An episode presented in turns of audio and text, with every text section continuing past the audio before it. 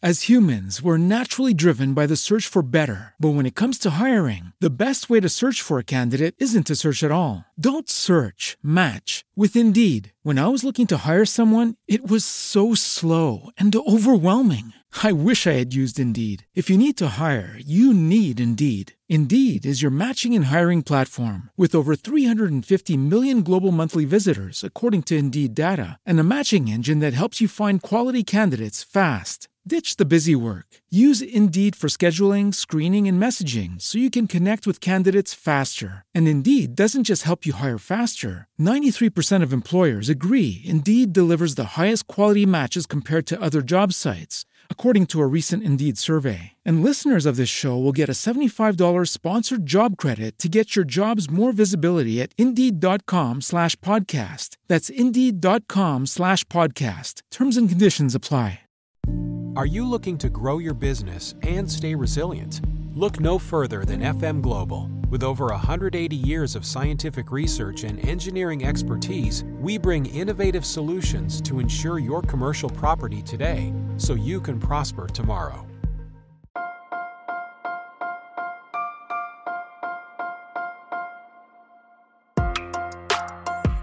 Buenos días, Madre Esfera.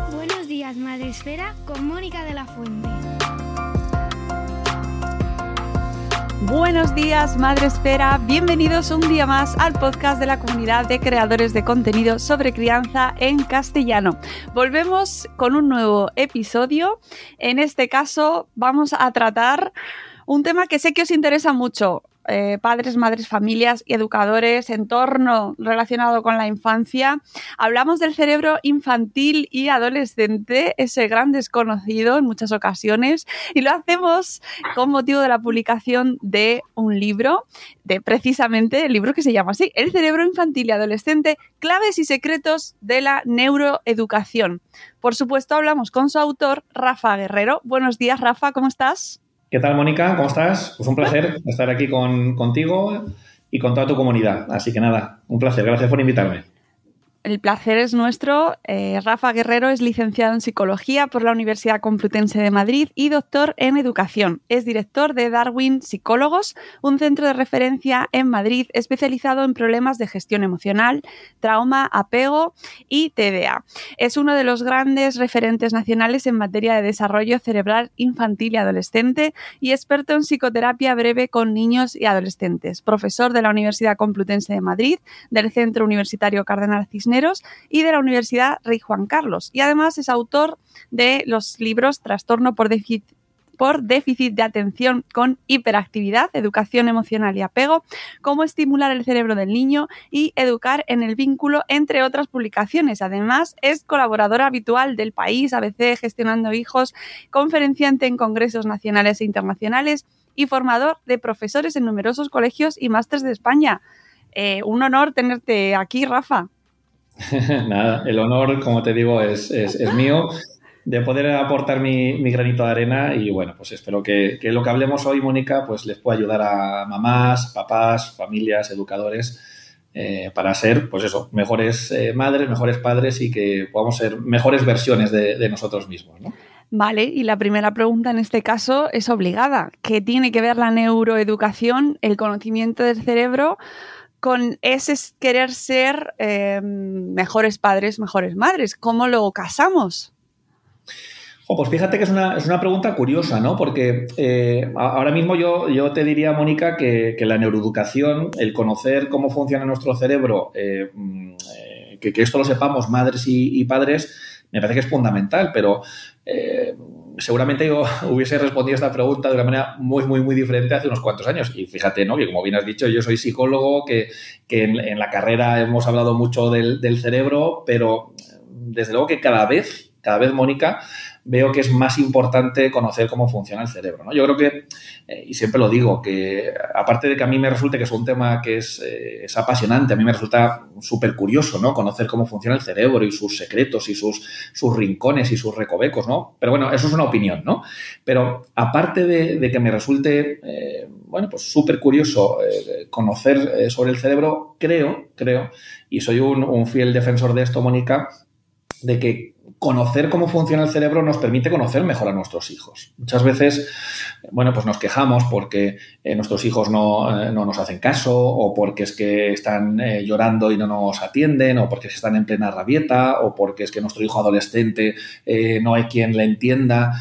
Y, siempre digo que si hacemos un esfuerzo por, formarnos e informarnos de, cómo es nuestro cerebro, podremos conocer, comprender y aceptar mucho más y mucho mejor a nuestros, a nuestros hijos, tengan la edad que tengan. Hablemos de neonatos, Mónica, hablemos de chiquitines de, ocho meses, de tres años o nuestros hijos adolescentes, da igual, pero conocer cómo funciona el cerebro nos ayuda a conocerles mucho mejor. Por lo tanto, este último libro que nos presentas eh, vendría a ayudarnos como padres y madres a entender cómo funciona el cerebro de nuestros hijos y el nuestro, creo, también. Claro, claro, claro. De hecho, es un, es un libro, este que, estás comentando, Mónica, que, está dirigido a mamás, a papás, a maestros, a profesionales, ¿no? También colegas míos les, les viene muy bien, ¿no? El, conocer cómo, cómo, es el, cómo es el cerebro. Entonces, bueno, es un libro que está dirigido a ellos con un lenguaje claro, sencillo, eh, científico también, por supuesto, pero, pero creo que lo científico también se puede hacer eh, entendible, ¿no? Y, bueno, pues con todo mi cariño lo, he escrito y con esa intención, ¿no? Con ese objetivo de que podamos eh, conocer más del cerebro para poder conocer más a nuestros, a nuestros hijos. Mm el libro eh, tiene una parte inicial muy fisiológica. Eh, ¿qué, punto de importancia tiene o qué nivel de importancia tiene que conozcamos esos funcionamientos fisiológicos para, lo digo para que la gente no se vaya a la segunda parte, no se la salte? Bueno, el, libro va de lo, de lo, mira, podemos decir, eh, de lo micro a lo macro y luego lo práctico, ¿no? Es decir, como tú bien dices, la primera parte, eh, bueno, pues es la parte más fisiológica, ¿no? Donde explico qué es una neurona, donde explico eh, qué es un neurotransmisor y cuáles son los neurotransmisores eh, principales. Es decir, que hay neurotransmisores como, por ejemplo, el GABA, que lo que hacen es, es inhibir las conexiones cerebrales y hay neurotransmisores como el, como el glutamato que lo que hacen es activar, ¿no? Es decir, que cuando, eh, cuando nuestros hijos están muy, activos es porque hay más glutamato que, GABA, ¿no? Y cuando estamos en un proceso, por ejemplo, de, bueno, pues de concentración o estamos en un proceso de mucha más, más calma o, en meditación, por ejemplo, pues eh, activamos más los neurotransmisores como, como, el, como el GABA. Em, bueno, también hablo ahí de la importancia de la sinapsis, ¿no? Es decir, cómo, cómo grupos neuronales se conectan entre, entre ellas. Y, luego también hablo también de la, bueno, pues de la famosa dicotomía o el, famoso debate entre la genética y el ambiente. ¿Qué puede más, si la genética o el, ambiente? Y, bueno, pues la solución, voy a hacer aquí un poco de spoiler, es que tanto uno como otro es importante. No hace falta atender a la parte genética y también al ambiente donde nos estamos desarrollando. ¿no? O sea, es como la primera gran parte del, del, cerebro, que es la, o del cerebro, del, del, libro, que es más, es más fisiológica. Luego hablamos a nivel más macro, ¿no? Hablo de, grandes eh, zonas o grandes estructuras del, cerebro y ahí es donde explico el modelo pedagógico de los cuatro cerebros. Y luego la última parte, que es más de neuroeducación, hablamos de aspectos que son mucho más prácticos eh, cómo podemos optimizar el aprendizaje, los distintos tipos de memoria que hay cómo podemos potenciar la, memoria, cómo podemos hacer a nuestros hijos eh, que sean más, más resilientes y luego el último capítulo que está dedicado a, 10 variables o 10 consejos para, para promover un, cerebro, un cerebro sano en nuestros hijos. Eh, tú que hablas de neuroeducación y este libro nos habla de estos claves y secretos de la neuroeducación, quería preguntarte si a ti qué te parece en cuanto al uso de esta palabra de la neuro, lo que sea. Porque se está utilizando cada vez más y para todo, neuronutrición, neuropedagogía, neurocrianza, cómo detectamos como familia, como padres, madres, que estamos aquí en nuestro día a día y nos empiezan a bombardear con estas terminologías, cómo eh, discriminamos aquello de lo cual nos podemos fiar y cómo, mm, cómo detectar aquello que es marketing. Claro. Bueno, desde luego que hay mucho marketing, porque la, vida y la sociedad como la tenemos configurada, Mónica, es de mucho marketing. Eh, bueno, y eso me parece que es, eh, que es legítimo, ¿no? Lo, cierto y es de lo que, lo que sí que me gustaría eh, decir ahora es que la neuro o, el cerebro está implicado en todas partes. Es decir, que cuando hablamos de marketing el cerebro tiene mucho que decir, que cuando hablamos de felicidad el cerebro tiene mucho que decir, que cuando hablamos de los trastornos mentales, que es algo a lo que me dedico yo también, el cerebro tiene mucho que decir.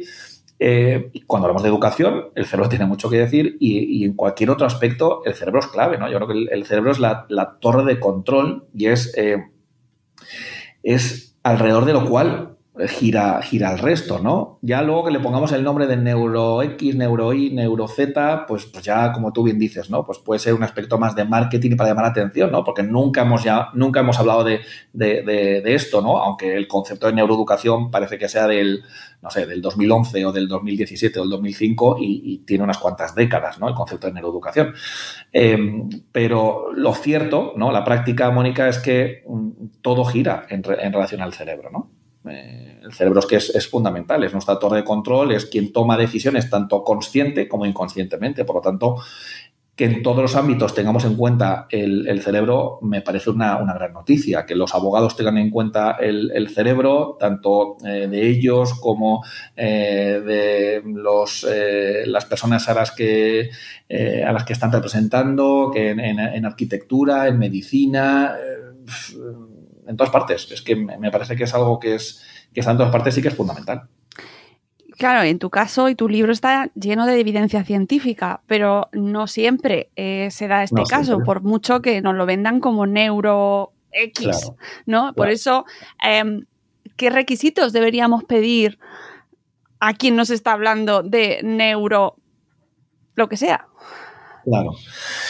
Pues mira, ahí en ese punto, ahora Mónica, que, que, no lo sé, desde luego que hay mucho, hay mucho marketing, hay, hay, mucho libro, mucha idea y mucho divulgador que, bueno, pues que luego al final no, no encierra nada, nada más que un objetivo de, dinero y, bueno, pues al final de lo que se trata es de que sea algo, eh, bueno, pues que esté avalado por la, por la ciencia, ¿no? Yo hablo de lo que sé, que es la neuroeducación, como tú bien decías antes, y la ciencia aquí eh, ha recopilado mucha información, ¿no? Y sabemos perfectamente que, es importante conocer cómo es el cerebro del que, del que enseña y cómo es el cerebro del que aprende. Entonces, bueno, pues yo de neuromarketing poco, por no decir nada, te puedo, te puedo contar, os puedo contar, pero de neuroeducación sí que, sí que es, bueno, pues es mi ámbito de, especialización o uno de, uno de ellos y ahí sí que podemos hablar mucho de, la neuroeducación. Mm. Desde luego el libro está súper fundamentado. Eh, tiene un montón de referencias y, además haces un recorrido amplísimo, eh, incluso hablando de diferentes teorías o desmontando ciertas quizás eh, cuestiones que no, que no son como nos han vendido. Es decir, eh, tiene los requisitos que deberíamos buscar a la hora de adentrarnos en el mundo de la neuro, en este caso de la neuroeducación. Pero sí me parece relevante de cara a nuestra audiencia, pues que lo estamos viendo, eh, también tengamos sentido crítico a la hora de eh, de hablar de estos temas, ¿no? O de, quedarnos con estos argumentos, porque es muy de, mesa de comida de Navidad con el, con el cuñado y que te dé argumentos que ha escuchado, ¿no? Se está poniendo muy de moda, por lo tanto hay que acudir a las fuentes, a, lo que nos dice la ciencia. Em, eso, eso, Mónica, perdón que te interrumpa, eso siempre, es decir, que, está muy bien, como tú dices, ¿no? Las, las cenas de Navidad, está muy bien las conversaciones en el bar y en la cafetería, es decir, que, que eso está muy bien. Pero todo lo que se salga de la ciencia no deja de ser una opinión y no deja de ser, eh, no deja de ser un prejuicio ¿no? en, muchas ocasiones. Con lo cual, bueno, pues tenemos que ser, tenemos que ser serios. Y, en, cuando hablamos de crianza, cuando hablamos de educación, cuando hablamos de la parentalidad y hablamos de otros muchos aspectos relacionados con, estos, eh, hay mucho mito hay mucha, eh, hay mucha idea, hay mucha falsa creencia que tenemos que, tratar de derribar abajo, ya no solamente con opiniones, porque las opiniones todas ellas son, son legítimas y son válidas, sino con argumentos eh, científicos, ¿no? Desde el argumento de a los niños no, no hay que cogerles porque se van, a, se van a acostumbrar, esto es algo que está muy asentado en, nosotros, ¿no? Y que vamos a hacer a niños dependientes y niños blandos por cogerles en brazos, eh, bueno, pues eso es, un, eso es un mito, no, no, no, es, eh, no, es cierto, pero es algo que nos han ido transmitiendo de generación en generación. Y la ciencia no demuestra eso, y la clínica no demuestra eso, ¿no? o sea, no es que vayamos a hacer un niño eh, dependiente y blando por, por cogerlo, ¿no? O por cubrir sus necesidades, sino que ya de por sí un bebé es, es, tremendamente inmaduro, ¿no? Es decir, que no es que le vayamos a hacer dependiente, sino que ya es dependiente. Y para salvar, para, digamos, solucionar, entre comillas, esa dependencia, lo que tenemos que hacer es darle todo nuestro cariño y cubrirle sus necesidades. Algo que la sociedad no está dispuesto a hacer, ¿no? Porque los niños tienen que crecer eh, solos y tienen que, eh, tienen que sufrir para aprender que la vida es muy dura. Y eso no es cierto. Eso no es cierto Esto es interesantísimo y además es que es el meollo mm, ahí de, o me parece a mí uno de los meollos fundamentales del libro, ¿no? Cómo nos, la ciencia nos está ayudando a discernir eh, cuestiones que en muchas ocasiones quedan como elecciones personales de estilo de crianza que me parece mm, cómo ayudamos a la gente a decir, eh, no, bueno, es que yo tengo un estilo de crianza más permisivo o menos permisivo o me he quedado con el estilo tradicional. No, es que lo que la ciencia dice es otra cosa. Sí, a ver, es, cierto que, luego, pues como decimos, ¿no? Cada, maestrillo tiene, tiene, su librillo, pero la, ciencia nos, eh, nos, eh, nos, aporta información estudios y, muy eh, muchos, de, muchos de ellos muy, muy validados y muy asentados científicamente de qué es lo que realmente, por ejemplo, ¿no? qué es lo que realmente necesitan nuestros hijos. Nuestros hijos necesitan que les eh, eh, que les cubramos sus necesidades, ¿no? Es decir, nuestros niños necesitan que les pongamos límites, necesitan que les protejamos, necesitan que a la vez que les protejamos, que les fomentemos su, autonomía, el hacer las cosas por, por, ellos mismos. Necesitan que les ayudemos a regular sus emociones, ¿no? Todo esto, estas cuatro o cinco cositas que he comentado, y es algo que, una buena parte de la sociedad no está eh, preparada o preparada, formativamente hablando, o no está dispuesta a, hacer. Porque lo que decíamos antes, ¿no? Los niños no tienen palabra, los niños se dejan en los márgenes y los niños tienen que sufrir para aprender a sufrir, ¿no? Eh, bueno, pues eh, todo eso hay que matizarlo hay que matizarlo mucho, ¿no, Mónica? Entonces hay que, eh, hay, que escuchar mucho pues, a, lo que dice la, ciencia y es cierto que, no, que no siempre es fácil poder acceder a la ciencia, ¿no? Porque esto no consiste en meterse en Google y poner eh, ciencia, ¿no?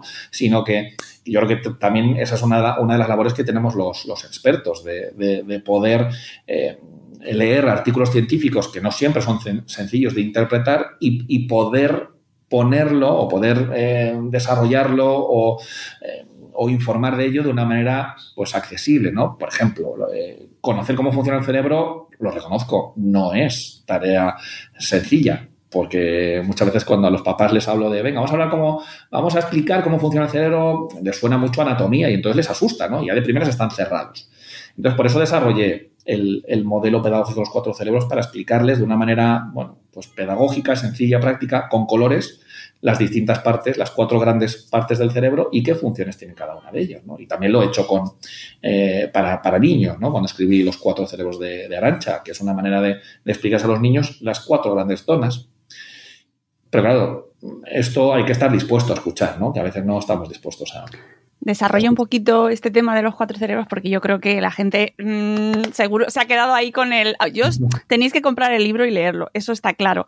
Pero eh, así vais abriendo boca y en qué consiste esa teoría, Rafa, y cómo nos ayuda en, nuestra, en nuestro día a día como padres y madres o como educadores.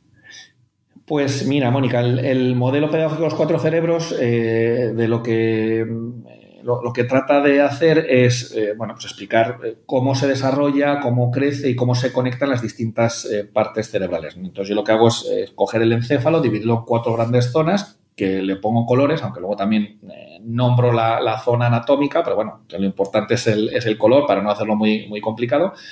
Y hablo del cerebro rojo, el cerebro verde, el cerebro azul y el cerebro amarillo. Entonces, el cerebro rojo es un cerebro que es el que, el que prima en el neonato, en el recién nacido, en los bebés, que es un cerebro instintivo, es un cerebro de supervivencia, es un cerebro de acción-reacción. Es decir, el cerebro rojo lo único que le interesa, lo único que le interesa al bebé es comer, es estar bien hidratado, eh, es tener una temperatura estable, eh, tener un, cuidado, eh, digamos, físico y, descansar. Eso es lo que, lo que le interesa a nuestro cerebro rojo. Es decir, necesidades fisiológicas.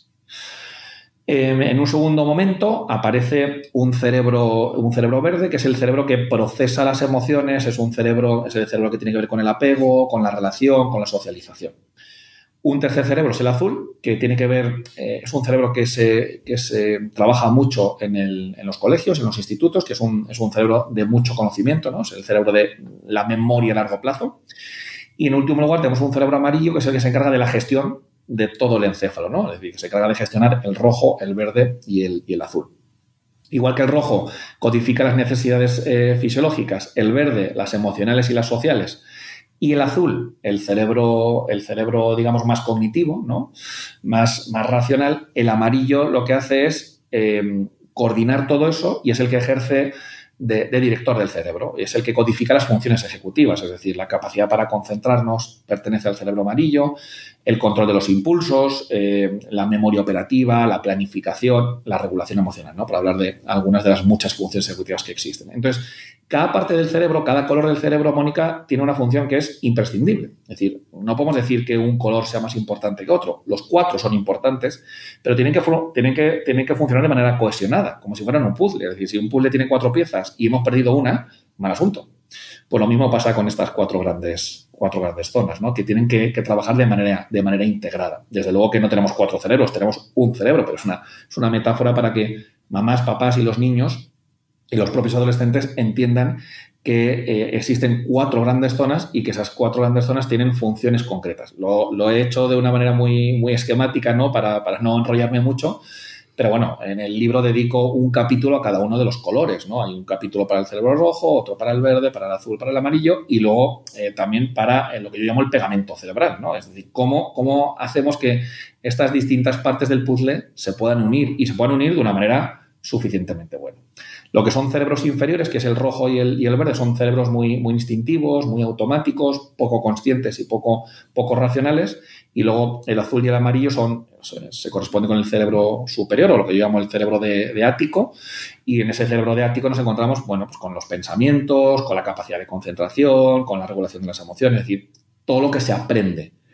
Lo que está debajo, lo que está en el, en el sótano del cerebro, el rojo y el, el verde, son aspectos, Mónica, más de más instintivos, ¿no? Que, hemos nacido con ellos, que no se aprenden. ¿no? Es decir, yo no aprendo a sentir miedo, yo no aprendo a poner cara de enfado, todo esto es instintivo, yo no aprendo a tener hambre. Es decir, que esto son cosas que tenemos y que luego hay que saber regular, ¿no? ¿Quién regula? El amarillo. Entonces, el amarillo es el que me permite que estando ahora mismo eh, charlando contigo, Mónica, que yo sienta que mi cerebro rojo me dice, Rafa, ¿tienes hambre? Pero gracias a mi cerebro amarillo digo, espérate un segundo, que ahora estás hablando con Mónica, que ahora mismo no, no, no puedes, ¿no? Entonces, el que gestiona, el que regula, el que ejerce, digamos, de director, es el cerebro amarillo. Y es muy importante entrenar ese cerebro amarillo. Súper importante.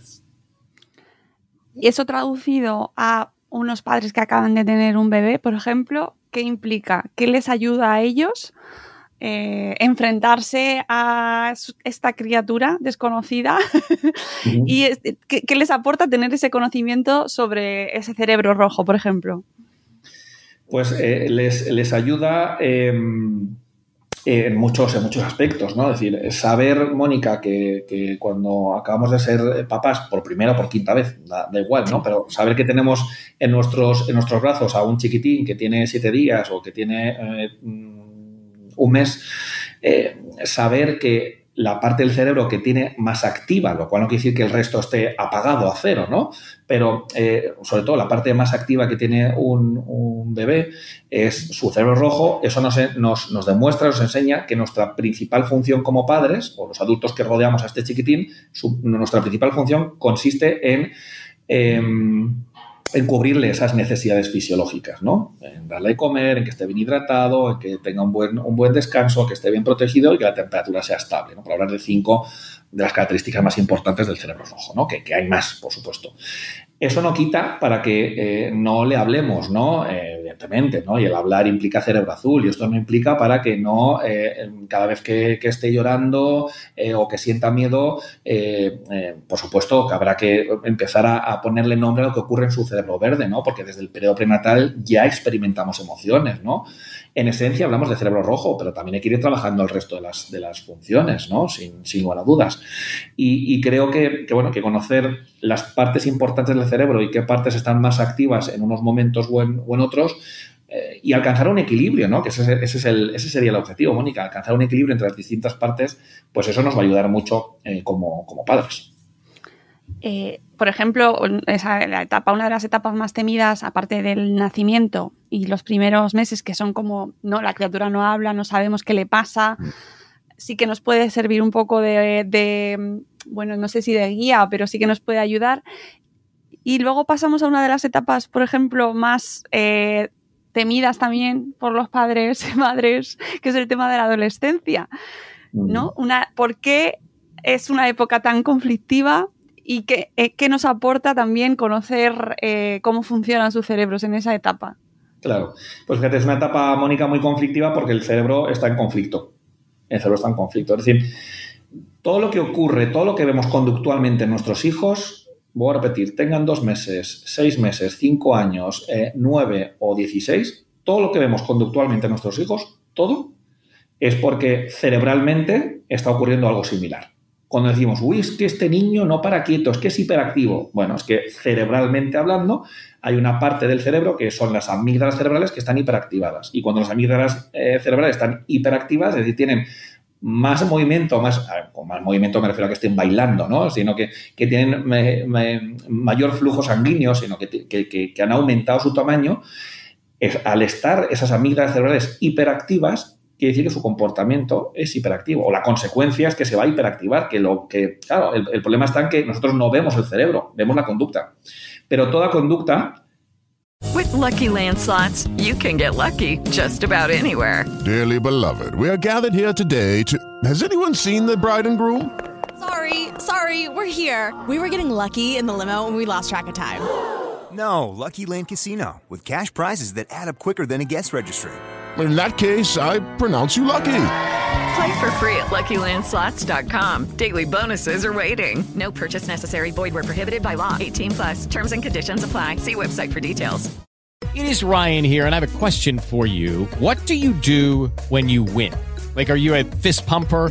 A woohooer, a hand clapper, a high fiver. I kind of like the high five, but if you want to hone in on those winning moves, check out Chumba Casino. At ChumbaCasino.com, choose from hundreds of social casino style games for your chance to redeem serious cash prizes. There are new game releases weekly, plus free daily bonuses. So don't wait. Start having the most fun ever at ChumbaCasino.com. No purchase necessary. BGW. Void were prohibited by law. See terms and conditions. 18 plus. Previamente, tiene un correlato fisiológico. Y por eso es tan importante conocer el cerebro. ¿Qué ocurre en la etapa adolescente? Pues que el cerebro está en conflicto. ¿Por qué? Porque el cerebro está dejando de ser un niño, está dejando de ser un cerebro de un niño para convertirse en un cerebro de adulto, que esto no se hace de la noche a la mañana como ocurre en la famosa película de, Big, ¿no? De, de, Tom Hanks. Esto no es de la noche a la mañana, sino que esto lleva tiempo. Y tiempo tampoco son un par de semanitas ni tres meses, sino que son unos cuantos años. En algunos casos, como sabemos, Mónica, eh, con, con, mayor número de conflictos, ¿no? Y una etapa más convulsa y en otros menos, menos convulsa. Pero es una etapa tan conflictiva porque el cerebro está en conflicto, porque el cerebro eh, está enterrando al niño y está dando la bienvenida al adulto. Y eso implica, pues, una, eso es como una actualización de móvil. Yo siempre pongo el, ejemplo de la, de la actualización del móvil. Cuando el móvil se está actualizando, las funciones del móvil están inactivas ¿Por qué? Porque se está actualizando. La mala noticia es que no puedes llamar, no puedes entrar en WhatsApp, no puedes entrar a leer el periódico porque se está actualizando. Y la buena noticia es que cuando el móvil se acabe de actualizar, todas esas aplicaciones van a tener una mejor versión.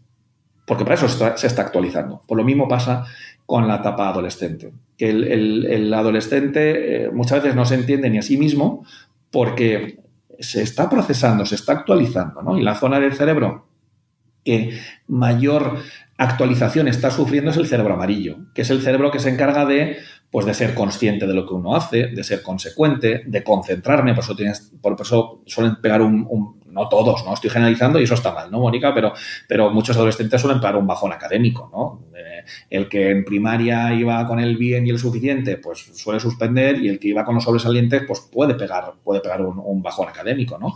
Les cuesta concentrarse, les cuesta controlar sus, impulsos, eh, viven más en el aquí y en el ahora, es decir, tienen dificultades porque el cerebro amarillo, que es el que se encarga de la gestión del resto del encéfalo, de la, gestión de, mi vida y de ir al futuro, ¿no? De ser consecuente, de pensar antes de decir o de hacer, todo eso se está actualizando. Y por eso decimos, bueno, es que son hormonas andantes, es que ahora mismo estaba muy contento, ya de repente no sé qué le ha pasado, que se ha enfadado conmigo, no hay quien le entienda, fíjate qué impulsivo, fíjate qué emocional. Claro, todo eso se debe a que al, digamos, al extirpar, ¿no? Metafóricamente, el cerebro amarillo, lo que queda son cerebros rojos y cerebros verdes, y cerebros muy impulsivos, cerebros reactivos, cerebros no pensantes, porque el bebé no piensa y al adolescente le cuesta pensar, porque la zona del pensamiento, digamos, racional y consciente se está actualizando. Es decir, que cuando te actualizan el móvil no puedes llamar ni recibir llamadas, porque se está actualizando. Luego podrás llamar mejor y una mejor calidad, pero por ahora no puedes. Me gusta. Lo estoy llevando a un extremo, ¿no? Es decir, el, no puedes, eh, seguramente sea, lo puedes hacer con mayor dificultad, ¿no? O te va a costar más. Eh, hay adolescentes y adolescentes, desde luego, ¿no? Pero bueno, estoy tratando de llevarlo a un extremo para que sea más fácilmente eh, mm, comprendido, ¿no? No, no, sí, se, entiende fenomenal. De hecho, yo alguna vez he hecho una analogía de esos momentos en el que les estás hablando y se quedan, y eh, para mí es como que se ha quedado colgado, ¿no? El navegador cuando no, que no avanza. Efectivamente, eso es lo que pasa cuando se está actualizando. Luego, eh, el funcionamiento y la velocidad de procesamiento irá mucho mejor. Y es que es así lo que ocurre en el, en el, en el cerebro. Es decir, que, que cuando hacemos, eh, les proponemos a los adolescentes tareas ejecutivas, es decir, tareas de cerebro amarillo, concentración, planificación, gestión de, emociones, identificación de, las, emociones, control de los impulsos, las puntuaciones son bajas. Y cuando pasa la etapa adolescente y ya tenemos un cerebro mucho más maduro y más conectado, nos encontramos con que el funcionamiento ejecutivo es mucho, es mucho mejor y la velocidad de procesamiento es mucho mejor, porque a nivel micro, que hablábamos antes, se produce una proliferación eh, de, la, de, la, sustancia, de la sustancia blanca. Y la sustancia blanca es lo que permite que la comunicación entre las neuronas fluya y que vaya mucho más, eh, mucho más eh, deprisa, ¿no? La, famosa mielina, ¿no? Esa es la sustancia blanca. Entonces, al haber más mielina, hace que la comunicación sea mejor y que vaya más rápida. Esto es como la wifi. Es decir, tú puedes estar conectado a un, a un, a un router, a un aparato con, con, señal wifi, pero a lo mejor la señal wifi es baja. En el caso del cerebro post-adolescente, Mónica, nos encontramos con que hay una buena conexión y la velocidad de procesamiento y la velocidad de comunicación es mucho más rápida, cosa que en la etapa adolescente no ocurría. Entonces, este es el precio, ¿no? La adolescencia, Mónica, es el precio que tenemos que pagar para convertirnos en adultos, ¿no? Para enterrar al niño y para dar la bienvenida al adulto. Sobre el cerebro adolescente y ese proceso de carga, de actualización, estaba pensando en qué recursos requiere, porque efectivamente se actualiza y normalmente hay un paquete 2.0 con más actualizaciones más modernas, más rápidas, pero que ocupan más espacio, requieren más energía consumen mucho. Todos los que tengan hijos adolescentes saben lo que comen. ¿Qué requiere? ¿Qué, recursos puede requerir un cerebro adolescente? Porque eso no se alimenta solo. Claro, pues requiere recursos propios y recursos eh, externos, ¿no? Desde luego que el adolescente necesita, eh, como tú bien decías, ¿no? Eh, comer y muchos de ellos comen como, como limas porque lo, porque lo necesitan, el cuerpo se lo pide, su cerebro se lo pide, pero también necesitan descansar, que muchas veces nos olvidamos del descanso. ¿no? El descanso es fundamental.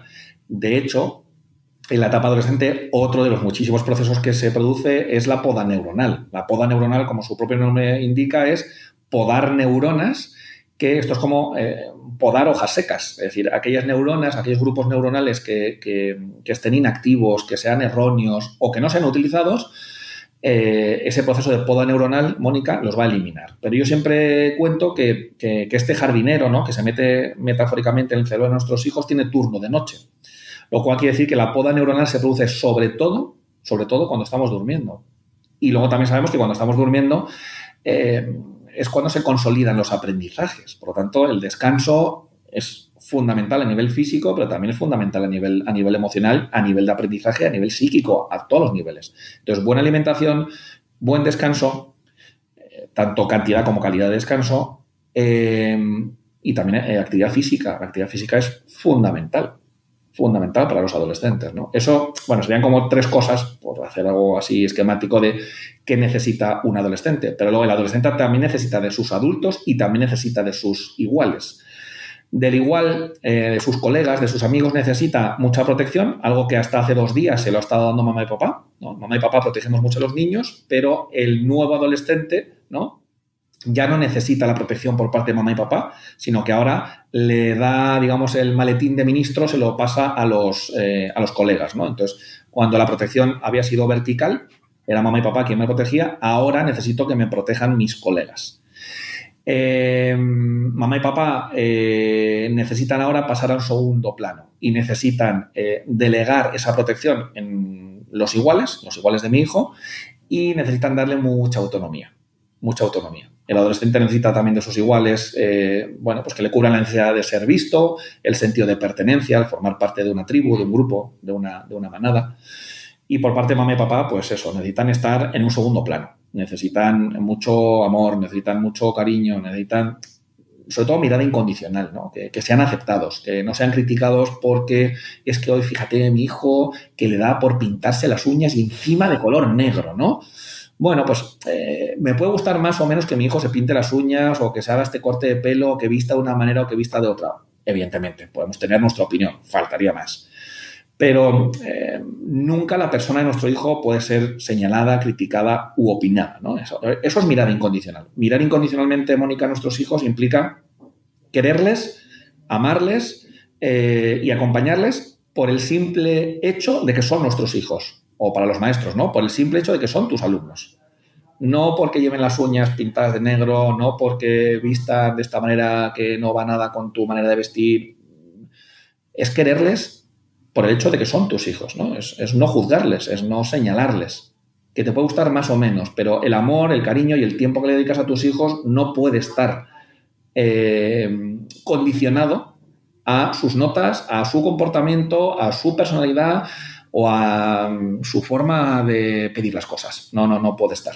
No puede estar. El cariño no se pone, no se pone nunca entre interrogantes, ni se aumenta, ni se quita, ¿no? Esto de eh, que también sale muchas veces con los niños pequeños, ¿no? Eh, si apruebas todo, entonces no, no, no. Yo, no. yo no puedo decir si apruebas esta tarde no vamos juntos a merendar o si sacas un sobresaliente eh, te compro este juguete que tú, que tú quieres o mm, jugamos más tiempo juntos. No, no, no. Eso, eso es una necesidad, se tiene que dar y yo no, yo no puedo condicionar eh, mi tiempo, mi cariño, mi dedicación a, a mi hijo, independientemente de la edad que tenga, a sus logros. No, nunca.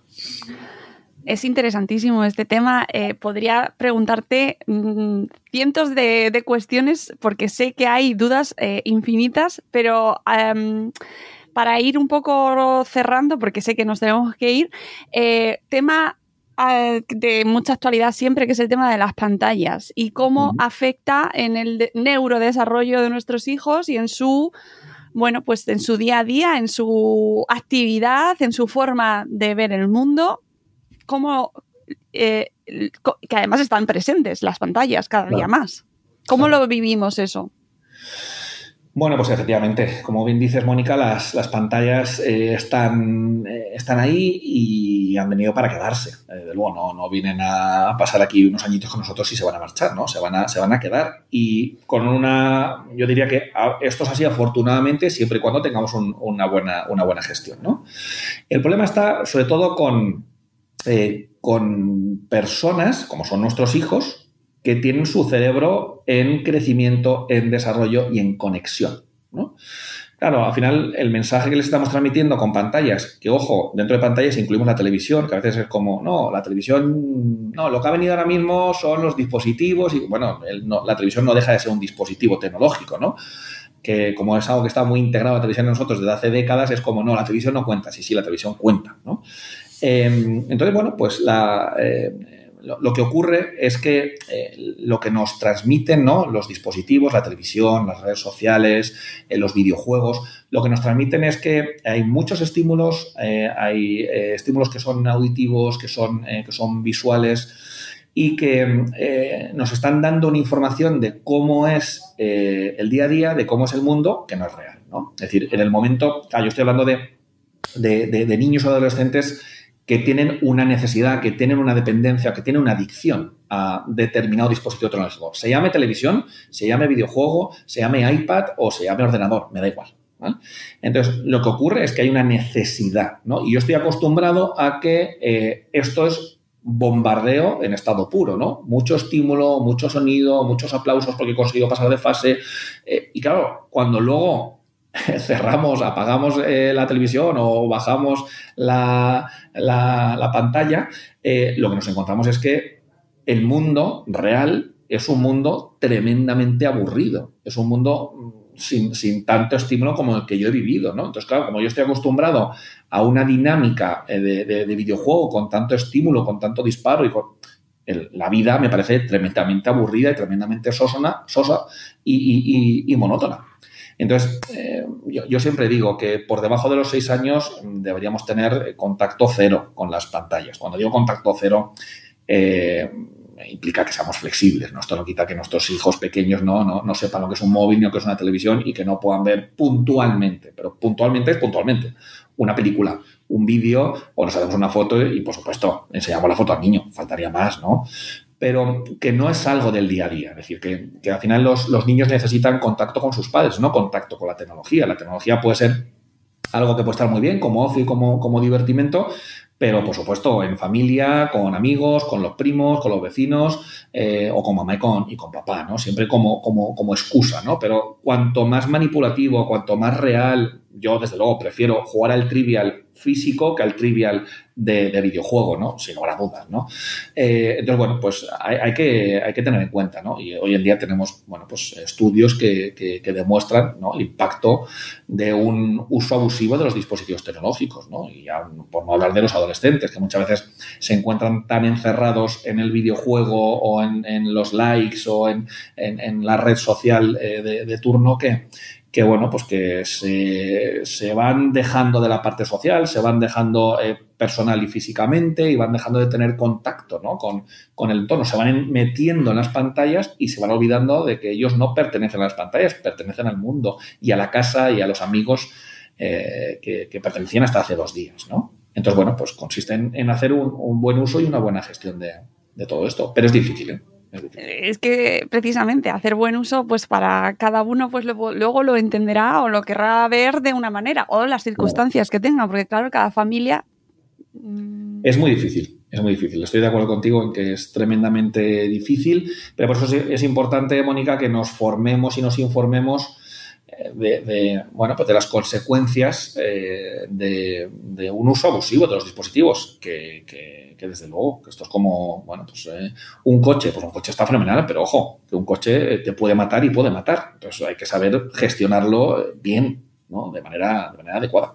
Mm, sí, que luego genera muchísimo conflicto y, además, pues eso también se dividen, ¿no? Las familias y quién está a favor, quién está en contra. Al final parece como que es una decisión eh, mm, bueno, no sé, queda como al final en decisión personal y, estamos ahí entre los dos bandos, la familia de un lado para el otro.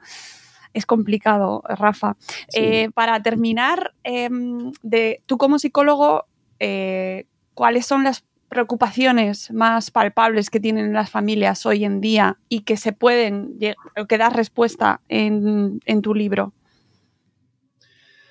¿Cuáles son las preocupaciones que tratan de resolver las personas que compran mi libro? ¿Te refieres a eso, Mónica? Sí, bueno, las, las preocupaciones que ves tú como psicólogo eh, como profesional que tiene más, por ejemplo, eh, pienso en, que por ejemplo, aquí en este programa nos han hablado mucho de, la frustración o de la, de, que, la incapacidad para sobrellevar la frustración de los niños, ¿no? Como una de las preocupaciones principales de las familias.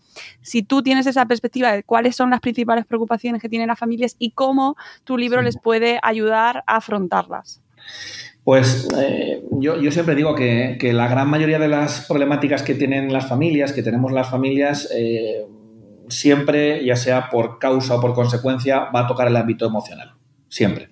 Es decir, que eh, las tres grandes emociones ah, ah, em, que, bueno, pues que están ahí dominándonos y que en muchas ocasiones pues, nos hacen sufrir mucho, eh, son el miedo, la rabia y la, y la, tristeza. ¿no? Entonces, bueno, pues los papás consultan mucho por, eh, por las rabietas, por momentos de mucha frustración, los adolescentes, bueno, pues eh, frustración muy, muy, a niveles muy, muy altos que les, que les lleva a generar ¿no? ya un conflicto muy, muy evidente y muy palpable ¿no? con, sus, con sus padres, incluso con sus, con sus profesores, ¿no? hay, hay mucha, mucha rabia. Otra de las cosas que también preocupa mucho a las familias es el tema del, el tema del miedo, ¿no? Pues eh, los, miedos de los, de los niños, el miedo a la oscuridad, el miedo al abandono, el miedo a que no venga a recogerme mamá, que se olvide de mí, ¿no? Eh, y luego la tristeza, ¿no? Que la tristeza es como, como la, gran, la gran olvidada, porque nunca queremos prestar atención a la tristeza, nunca nos viene bien eh, atender la, tristeza y, bueno, pues llevamos muy, muy, mal los procesos de duelo, ¿no? Los procesos de muerte o los, los procesos de cambio, ¿no? Que al final de lo que trata la, tristeza es de, de, una vez más. De adaptarnos a un cambio, ¿no? Desde luego que una muerte es un cambio, pero, pero no todos los cambios son, implican, implica que haya habido una, muerte. ¿no? Entonces, entre eh, rabia, miedo y tristeza, mm, ahí nos encontramos con una gran, una gran problemática, ¿no? con la gran mayoría de las, de las problemáticas. Y, bueno, pues al final en, mi libro, como, como, explico cuál es el funcionamiento del, del, cerebro, nos podemos encontrar ahí, Mónica, con que estas tres eh, emociones principales se ubican, ¿no? Las sentimos en, en el, en el cerebro verde, en el, en el cerebro emocional, pero que ese cerebro no se encarga de, la gestión, ni se encarga siquiera de poder identificar o ser consciente de cuál es esa emoción. Ese cerebro, el cerebro verde, lo único que hace Mónica es eh, sentir la emoción. Y esto es algo que no se ha aprendido, que esto, como decíamos antes, ya lo venimos haciendo desde el periodo prenatal. De lo que se trata es de enseñar a los padres a que desde su cerebro amarillo, desde el cerebro amarillo de los padres, podamos conectar con el cerebro verde de los niños para poder identificar, hoy pues mi hijo está muy enfadado, hoy mi hijo siente mucho miedo, o mi hija eh, está muy triste por esto que ha ocurrido, ¿no? Porque íbamos a bajar al parque, pero resulta que es que está jarreando y no podemos bajar al parque, ¿no? Entonces, el entender qué partes del cerebro se activan cuando yo estoy gestionando a mi hijo, ¿no? Cuando yo estoy eh, regulando sus emociones, cuando estoy diciéndole la emoción que siente, eh, eh, ponerle un color y, poder, bueno, pues describir esto de una manera lo más práctica posible, pues, pues, pues nos ayuda, ¿no? Y luego también el libro, evidentemente, aporta maneras de desarrollar o de estimular los, distintos, los distintos cerebros y aporta también estrategias, desde luego, de, regulación emocional, ¿no? En este caso que, estamos, que estamos comentando, ¿no? Así que, bueno, pues eh, yo espero que, los, los, papis y las mamis que, se decanten por, por, leer el por leer el libro, pues que les puedas aportar estrategias, ¿no? Que eso es de lo que se trata, ¿no? Y creo que una gran estrategia, Mónica, es la comprensión, ¿no? Que a veces es como, vale, ya, no me lo expliques, yo que quiero es que me digas qué tengo que hacer. No, no, no. Eh, no consiste en que hagas esto porque es que Rafa Guerrero te ha dicho que hagas esto, sino que consiste en que tú entiendas para que luego puedas ponerlo en marcha, porque si no lo sientes, si no lo entiendes, si no estás de acuerdo, no tiene ningún sentido que lo hagas. O sea, no es una cuestión mecánica, es una cuestión de que tú comprendas, de que tú entiendas y de que tú puedas acompañar la emoción, ¿no? Que no consiste en, criticar o en castigar la emoción que experimentan tus, tus, hijos, sino que consiste en que la acompañes. Ayer, sin ir más lejos, ¿no? Estaba en un haciendo la compra y delante de nosotros en la, en la caja había una mamá con una chiquitina que tendría tres añitos y medio, cuatro, no, no tendría más, y estaba llorando, no sé por qué. Llorando, llorando y la mamá, la verdad que lo estaba haciendo francamente bien, estaba aguantando, aguantando, venga cariño. Entonces la mamá estaba entre la compra, la niña, no sé qué, no daba basto la pobre, ¿no? Eh, y entonces vino una de las cajeras de, al lado, con muy buena intención, se agachó, se puso a su, a su altura y con una cajita que llevaba en la, en la mano, que dentro llevaba una taza, y le dijo, mira, vamos a hacer, muy sonriente, ¿no? Le dice, vamos a hacer tú y yo un trato. Dice, tú dejas de llorar y yo te entrego este regalo. La niña inmediatamente dejó de llorar, ¿no?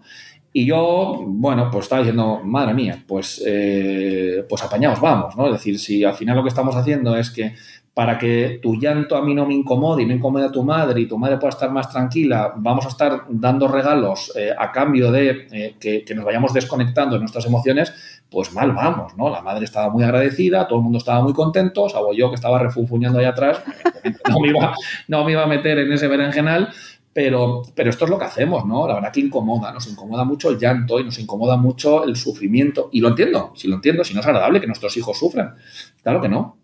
Yo no voy buscando el sufrimiento de mis hijos, pero cuando se da el sufrimiento trato de que haya un aprendizaje. A mí no me gusta tampoco que la gente a mi alrededor se vaya muriendo, o que vaya teniendo accidentes, o que vaya teniendo sustos y que vaya teniendo enfermedades. No, no me gusta pero creo que es una oportunidad, Mónica, de, de, aprendizaje. Y ya que lo tenemos, pues vamos a, vamos a sacarle todo el jugo a la naranja, vamos a hacer eh, un aprendizaje de la, de la, experiencia. Pero al adulto le incomoda mucho eh, eh, las emociones desagradables, ¿no? Estas emociones que hemos dicho del miedo, la rabia y de la, y de la tristeza. Y por eso la tristeza la, la, compramos con regalos para que dejen de estar tristes, el miedo lo racionalizamos, los monstruos no existen, ¿no? y la rabia lo que hacemos es que, pues, o no hacemos caso o, entramos eh, más enrabitados siquiera eh, nosotros para echarle más, más leña al fuego, ¿no? Bueno, pues por eso es importante, ¿no? Que mamá y papá nos, nos formemos, comprendamos y entendamos que lo, qué es lo que hay que hacer, que es, que es acompañar, que es permitir, y que esa niña tiene todo el derecho del mundo a estar llorando, por lo que sea. Y alguien te fue a decir, por mí una tontería, bueno, tontería para ti, pero para ella es la cosa más importante del mundo, que su mamá no le ha comprado los lacasitos que ella quería y está en su derecho y me parece que es, que es un verdadero drama para la niña, para la niña. Para ti como adulto seguramente no, pero para ella es un verdadero drama y hay que permitírselo. Hay que permitirle que esté triste, no digo, y que llore, por supuesto, lo cual no quiere decir que haya que comprarle los lacasitos o que haya que darle una taza, que es lo que hacemos, ¿no? Te dan una taza y entonces ya te callas y así estamos todos contentos. Entonces, bueno, estamos anestesiando emocionalmente a nuestros niños, que lo hacemos también, Mónica, con los dispositivos. Como es un rollo estar esperando que nos sirvan en el restaurante o como me estás dando la lata o para que me dejes en paz, yo te enchufo al dispositivo y puedo cenar tranquilamente con mi marido y con mi mujer. Y esto es un problema muy grande que tenemos, muy grande te has dejado eh, los melones para el final. ahora, que nos tenemos que ir, lanzas ahí la artillería pesada. Por favor, eh, nos has dejado todos ahí, porque claro, ni, ni como padres, o sea, ni como sociedad estamos preparados para escuchar a los niños llorando porque se nos tacha de, malos padres o malas madres porque estamos dejando llorar a nuestros hijos. La gente nos expulsa directamente o nos pone en un vagón separado para no tener que soportar a los niños, con lo cual ni la sociedad valida nada, al contrario, no se mm, premia en absoluto y por otro lado, anestesiar las emociones lo hacemos todos absolutamente, con lo cual Has dejado ahí, eh, amigos, eh, tenéis que leeros el libro de Rafa em, porque es que mm, tiene muchas claves para ir analizando todas esas situaciones, ir eh, encontrando esas, esos... Mm, bueno, esas claves ¿no? que nos aporta para poder analizarlo de una manera más eh, objetiva, fría, analítica, que en muchas ocasiones cuando estamos hablando de lo que supone criar a nuestros hijos, lo que menos hay es análisis eh, frío, objetivo y, analítico, ¿no? no para nada. Rafa, muchísimas gracias por haber venido hoy eh, a nuestro programa. Es un placer escucharte. Estaríamos horas, de verdad. Y a la gente que se ha quedado con ganas de más, pues ya sabéis, a leer el libro lo tenéis en todas vuestras librerías, El cerebro infantil y adolescente, claves y secretos de la neuroeducación, editado por Libros Cúpula. Muchas gracias, Rafa.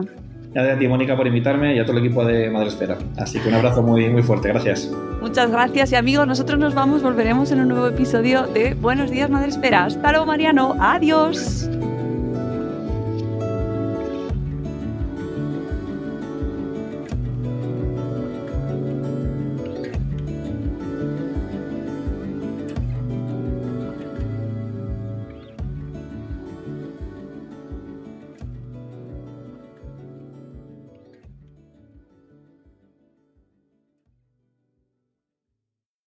Lucky Land slots, you can get lucky just about anywhere. Dearly beloved, we are gathered here today to. Has anyone seen the bride and groom? Sorry, sorry, we're here. We were getting lucky in the limo and we lost track of time. No, Lucky Land Casino, with cash prizes that add up quicker than a guest registry. In that case, I pronounce you lucky. Play for free at LuckyLandSlots.com. Daily bonuses are waiting. No purchase necessary. Void where prohibited by law. 18 plus. Terms and conditions apply. See website for details. ¿No te encantaría tener 100 dólares extra en tu bolsillo? Haz que un experto bilingüe de TurboTax declare tus impuestos para el 31 de marzo y obtén 100 dólares de vuelta al instante. Porque no importa cuáles hayan sido tus logros del año pasado, TurboTax hace que cuenten Obtén 100 dólares de vuelta y tus impuestos con 100% de precisión, solo con Intuit TurboTax. Debes declarar para el 31 de marzo. Crédito solo aplicable al costo de la presentación federal con TurboTax Full Service. Oferta sujeta a cambios o cancelación en cualquier momento.